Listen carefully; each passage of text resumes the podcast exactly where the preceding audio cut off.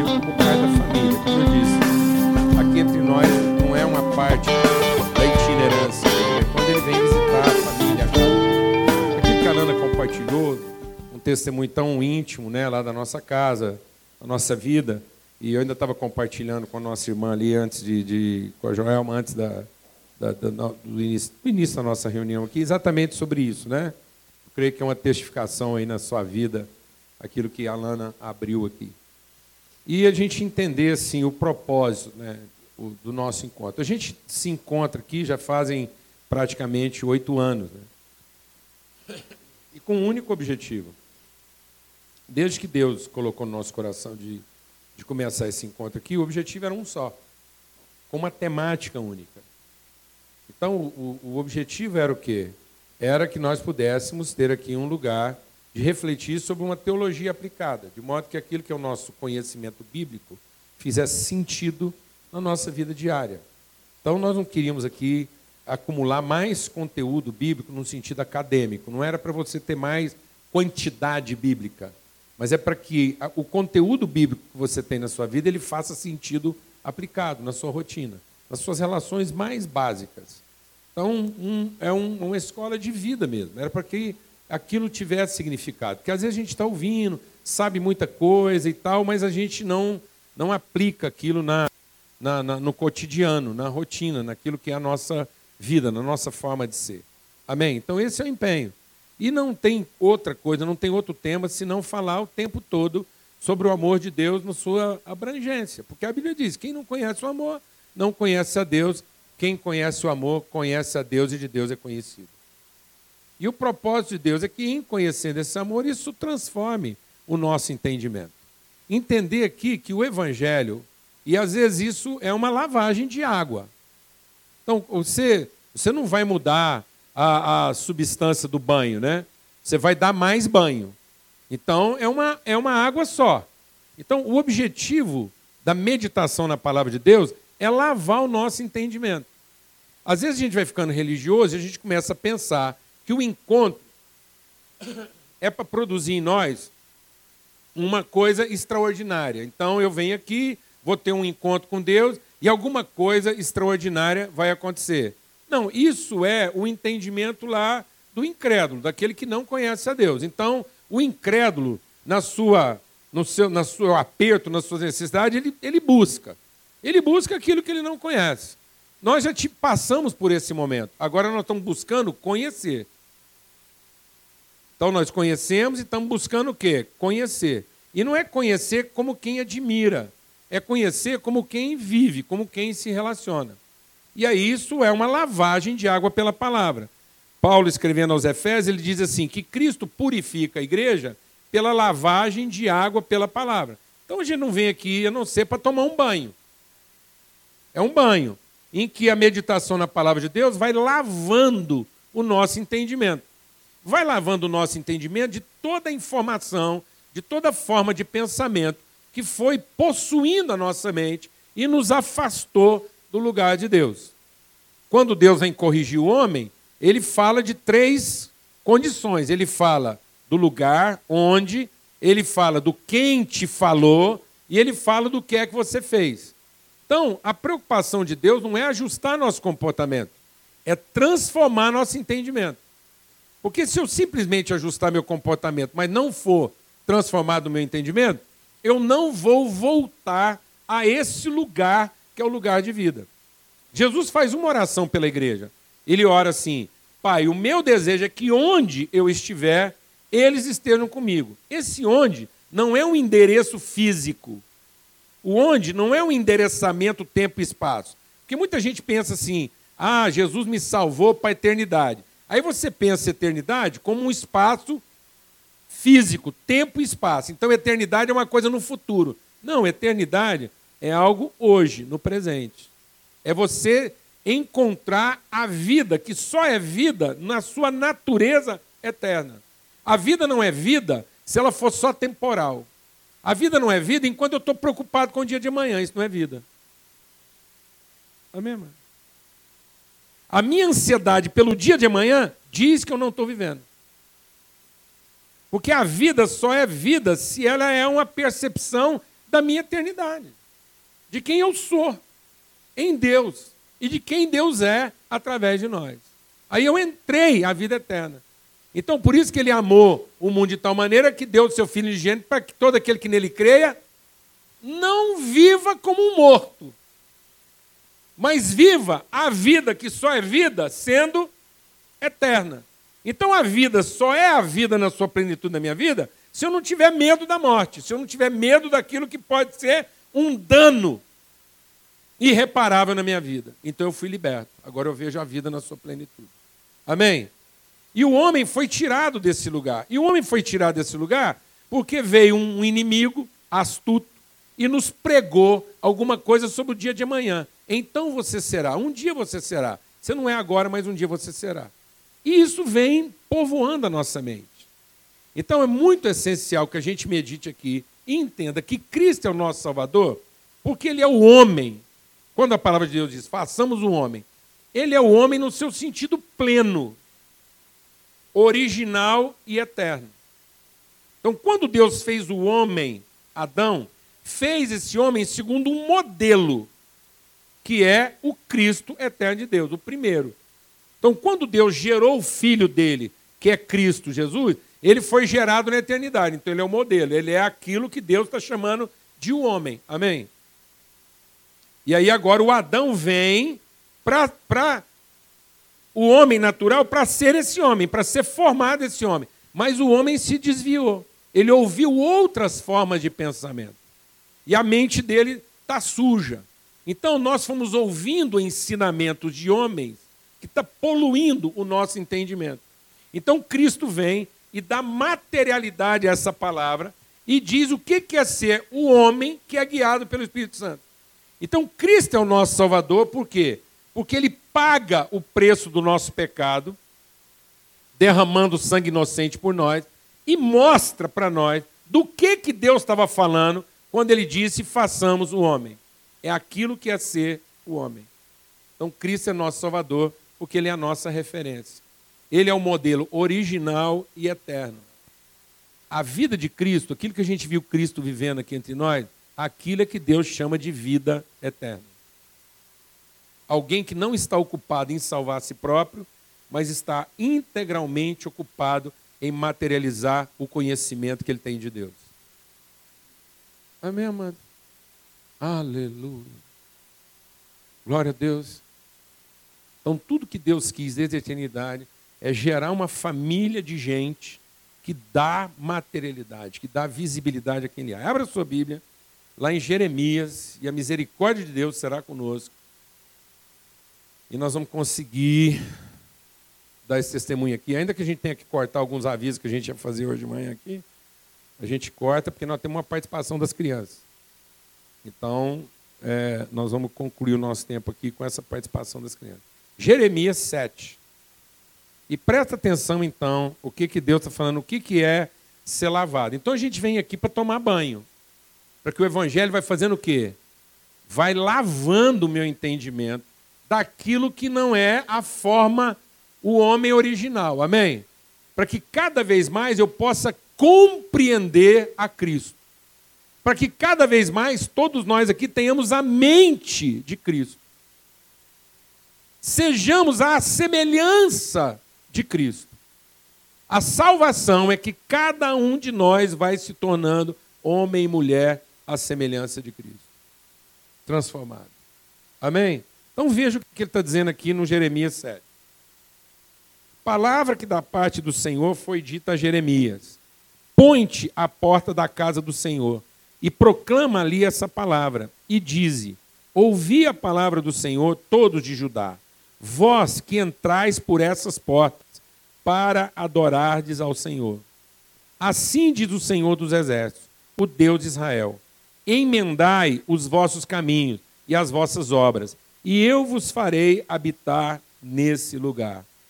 Não confieis em palavras falsas, dizendo: Templo do Senhor, templo do Senhor, templo do Senhor é esse aqui mas, se deveras emendade os vossos caminhos e as vossas obras, se deveras praticardes a justiça, cada um com o seu próximo, se vocês não oprimirem o estrangeiro e o órfão e a viúva, se vocês não derramarem sangue inocente nesse lugar, se não andarem após outros deuses para vosso próprio mal, eu vos farei habitar nesse lugar, na terra que dei a seus pais, desde os tempos antigos e para sempre. Eis que vocês confiam em palavras falsas, que para nada vos aproveitam. Que é isso? Vocês furtam e matam, cometem adultério, juram falsamente, queimam incenso a Baal e andam após outros deuses que vocês não conhecem. E depois, vocês vêm, se colocam diante de mim nessa casa, se chama pelo meu nome, dizem: estamos salvos? Sim, só para continuar praticando essas abominações? Será essa casa que se chama pelo meu nome um covil de salteadores? Eis que eu mesmo vi isso, diz o Senhor. Amados, o mundo, deixa o Espírito de Deus ministrar o nosso coração. O mundo, e especialmente o nosso país, está passando por um avivamento religioso. A humanidade está passando por um avivamento religioso. As religiões hoje e os motivos, muitas vezes religiosos, é que estão regendo muitas decisões haja visto o embrólio que está de novo sendo tomado lá. Aquilo não tem nada a ver só com colocar a embaixada lá em Jerusalém. Tudo aquilo passa por uma crença religiosa na própria cidade de Jerusalém. Como se a Jerusalém terrena fosse capital de alguma coisa. Deixa o Espírito de Deus ministrar o seu coração. Paulo diz que a Jerusalém terrena é a grande prostituta. Jerusalém terrena não vai não vai salvar ninguém. Aquilo é um bordel, mano. Todas as religiões inimigas do mundo se encontram lá e fazem comércio naquela cidade. O endereçamento de Deus não é para um lugar físico, é para um entendimento espiritual. E aí o mundo está vivendo um avivamento religioso, o Brasil está vivendo um avivamento religioso. No entanto, nós não estamos percebendo que a crise do nosso país não é religiosa. Não é o tipo de crença que o povo confessa. É a falta de coerência com as crenças que cada um confessa. Se cada um fosse realmente coerente com as suas crenças, pior que fosse essa crença, nós não estávamos vivendo a bagunça, mas não. Cada um está usando a sua crença religiosa como pau de bater em doido. E nós não estamos percebendo que a crise desse país é moral, é ética. É uma crise nas relações e não na religiosidade. É uma crise nas relações. Nossas relações se tornaram imorais sob o patrocínio da religião. E a gente quer culpar um ou outro segmento. Não, mano. A responsabilidade é nossa, nossa, de cada cidadão desse país. E entender isso, porque é o que o, que o Jeremias está dizendo aqui. Essa semana agora, final, semana passada, não sei que dia que foi, misturei as finais e agora. Final, não, a final do Flamengo, quarta-feira. Final do Sul-Americano. Amado, não tinha prefeito, não tinha deputado organizando a torcida do Flamengo, não. Era povo. Nós. Não adianta falar que é rubro-negro, porque Fluminense não é diferente, ninguém é diferente, não. Os caras me organizam uma multidão de gente para estourar foguete no hotel do jogador adversário. Os caras não dormir para jogar mal no outro dia. Isso somos nós, irmão. Isso reflete nossa imoralidade. Há uma imoralidade hoje nesse país que ninguém está pensando em prevalecer pela qualidade do que serve, mas pela capacidade dele de ludibriar o outro, de cobrar pelo que não vai entregar na sua plenitude. Onde o lucro está na diferença entre o ganho e a redução da oferta. Se eu puder ganhar mais, entregando menos, é o que eu quero. Isso é imoral. Isso é religioso. Isso está dentro dos templos. E não começa pelos templos pagãos. Presta atenção que o Jeremias, deixa Deus ministrar o teu coração. Que Deus está querendo mudar uma sociedade. Ele não mandou Jeremias pregar na porta do quartel da máfia. Ele não mandou Jeremias pregar para o chefe das milícias. Ele não mandou Jeremias pregar para o chefe do tráfico de drogas. Ele não mandou Jeremias pregar para Maria Machadão. Ele não mandou Jeremias fechar o bordel. Ele pegou Jeremias e falou assim: vai lá para a porta da igreja evangélica. Porque os evangélicos já se arvoraram como a religião mais cristã das cristãs. E agora nós arrumamos um outro nome, sofisticadíssimo. Nós agora temos uma fé hebraico-cristã. Você onde é que isso vai parar, não? Então, já que nós estamos evocando uma raiz hebraico-cristã para a nossa fé, vamos para Jeremias, que foi para um culto evangélico, onde o que estava sendo pregado era a Bíblia. E onde estava sendo adorado é o Deus excelso, Senhor do universo. Não é o Lúcifer que está sendo adorado aqui. Deus falou para Jeremias: vai lá para a porta da minha igreja, onde as pessoas entram para adorar o meu nome, e conversa com eles. Fala: o que vocês estão fazendo aqui? O que está acontecendo com vocês? E ele está falando aqui: essas pessoas se reúnem lá para adorar meu nome. Mas deixa o de Deus ministrar o seu coração. Sabe aquele capeta de chifre, de rabo pontudo, com espeto na mão? Aquilo é pueril, aquilo é infantil. Aquilo é a forma mais elementar, básica, rude, primária, primitiva, de apavorar os ignorantes. Mas o capetão mesmo, o Lúcifer, o Satanás, ele é de uma forma bem mais sofisticada, bem mais envolvente. O Lúcifer, o Satanás, o príncipe deste mundo, ele é a coisa mais parecida que você pode encontrar nessa terra com Jesus Cristo. Porque ele é o anticristo, que se transforma em príncipe de luz. Ele se parece com um anjo de luz. Quando Satanás vem enganar você, enganar, não é assustar. Assustar ele vem de capetão. Aí se assusta com o capetão e corre, procurando ajuda. Aí ele te oferece ajuda, porque você assustou com o capeta, ele vem te ajudar. Fala, não, deixa eu te ajudar. Você está com medo do capeta? Deixa eu te ajudar.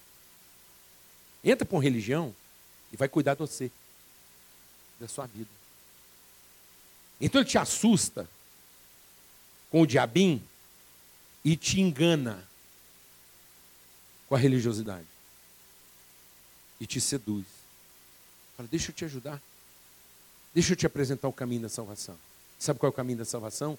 Busque a Deus e cuide de si. Cuide a, busque a Deus e cuide de si.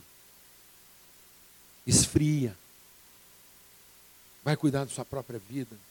Arruma uma religião boa para você. E membra nela. Dá uns dízimos lá, canta umas músicas, faz umas oração e Deus vai te abençoar, vai proteger você de tudo quanto é coisa ruim dessa vida. Isso é o Satanás. Porque a forma mais mais evidente do anticristo que o próprio Jesus viu na vida veio através de um amigo que ofereceu para ele o quê? Ajuda. E que sussurrou no ouvido dele no momento mais difícil, no momento mais difícil da vida de Jesus, no momento em que Jesus está lutando contra os seus sentimentos e as suas emoções. Jesus está lutando contra os seus sentimentos e suas emoções, porque Jesus é filho de Deus, mas ele sentia as mesmas emoções que nós: angústia, ignorância, Jesus tinha uma ignorância humana, mano. Ele não sabia o que era sofrer tanto quanto ele ia sofrer, porque ele nunca tinha sofrido antes. Deus não fez um test drive com ele lá no céu. Passou ele numa moenda. Não, mano. Traído, ele foi aqui pela primeira vez. Ignorado, ele foi aqui pela primeira vez. Abandonado pelos amigos, ele foi aqui pela primeira vez. Ele era totalmente ignorante quanto a esse sentimento. E no momento da sua maior angústia, aparece um benfeitor e sussurra no ouvido dele: para de pensar em sofrimento, meu filho. Vai cuidar da sua própria vida e Deus te protegerá. E ele disse: arreda de mim, Satanás, porque você só pensa do jeito que os homens pensam. Entendeu isso, amor? É o que Deus está falando através de Jeremias. Deus está dizendo através de Jeremias que nós temos que nos afastar dessa fraude, dessa picaretagem. Amado, é difícil usar essa palavra. Os meninos seguram a onda só um pouquinho. É difícil falar essa palavra. Mas hoje é comum, às vezes, as pessoas elas se entregam à, picaretagem. Às vezes elas sabem que a pessoa tem uma vida imoral, uma vida promíscua, uma vida bagunçada, mas ele tem um dom. Ele tem um dom. Ele põe a mão na cabeça das pessoas e conta tudo da vida delas, traz palavra de revelação, orientação. Ele tem um dom espiritual. Deixa eu te explicar uma coisa. Os dons espirituais são irrevogáveis. Em vez de eu ter amanhecido na minha cama hoje, eu podia ter amanhecido na cama de um amante. E ter vindo aqui para essa igreja pregar uma mensagem. E sabe o que, isso significa? Que eu ia pregar uma mensagem com o mesmo entusiasmo que eu estou pregando agora. Porque o dom é irrevogável. Um cara vem para a plataforma de louvor, ele pode ter vindo da casa da prostituta. E sabe com que talento e capacidade e dom que ele vai cantar aqui? Com o mesmo que ele tinha antes. Entendeu? Amém, irmão? Que não muda nada, não. E é isso que Deus está dizendo. O que está acontecendo com a gente? Você vai para um culto, você reza para quê? Para continuar prostituindo? Para continuar mentindo para as pessoas? Para continuar fraudando num negócio? Para continuar mentindo para o seu filho? Depois traz os meninos para a gente orar. Rezar com adolescente. Que, que nós podemos fazer para um adolescente? Rezar por ele. Um menino que aos oito anos de idade viu o pai dele obrigando ele Vai estudar, menino, para ser um bom homem, vai trabalhar, vai para a igreja, vou te levar para a igreja, vou te levar para um grupo de jovens. E daqui a alguns anos ele descobre que o pai dele tem um amante. Vai largar a mãe dele por causa de outra mulher. Descobre que a mãe dele está traindo. E é disso que Deus está falando. Continuam se reunindo para mentir uns para os outros, para derramar sangue inocente. Mentir para uma criança de três anos de idade que ama a mãe dele, ama a família, ama ele, e tem uma outra vida fora de casa, é sacrificar sangue inocente. É mandar a gente inocente para o inferno, dar uma trabalheira tirar esse povo de lá. Então é isso, amados. Não adianta essa mobilização religiosa toda, se nós não estamos nos tornando pessoas espirituais verdadeiras, genuínas, que honram a palavra, que não deixam brotar raiz de amargura no coração. O que, que adianta estar no, tá no templo? Isso é uma mentira. Isso é uma mentira. Isso é uma picaretagem. Dizer que Deus tem endereço. Que Deus tem endereço. Vem aqui, aqui é o endereço, é o templo, é o templo, é o templo, esse é o culto, aqui está a unção, aqui está a bênção, vem aqui nesse lugar, sua vida vai ser transformada. Picaretagem em nome de Deus. Porque o que transforma a nossa vida é nos submetermos a essa palavra, é querer de todo o coração que Deus entre na nossa vida e nos transforme totalmente, é viver as angústias da coerência. Amém, meus irmãos? Estou nervoso, não. Porque às vezes você está achando que eu estou nervoso. Estou nada. Estou nada. Estou alegre por perceber que há pessoas que finalmente estão entendendo isso. Entendendo isso. Que querem, que não querem transferir suas responsabilidades. Que aqui não é lugar da gente transferir responsabilidade para ninguém.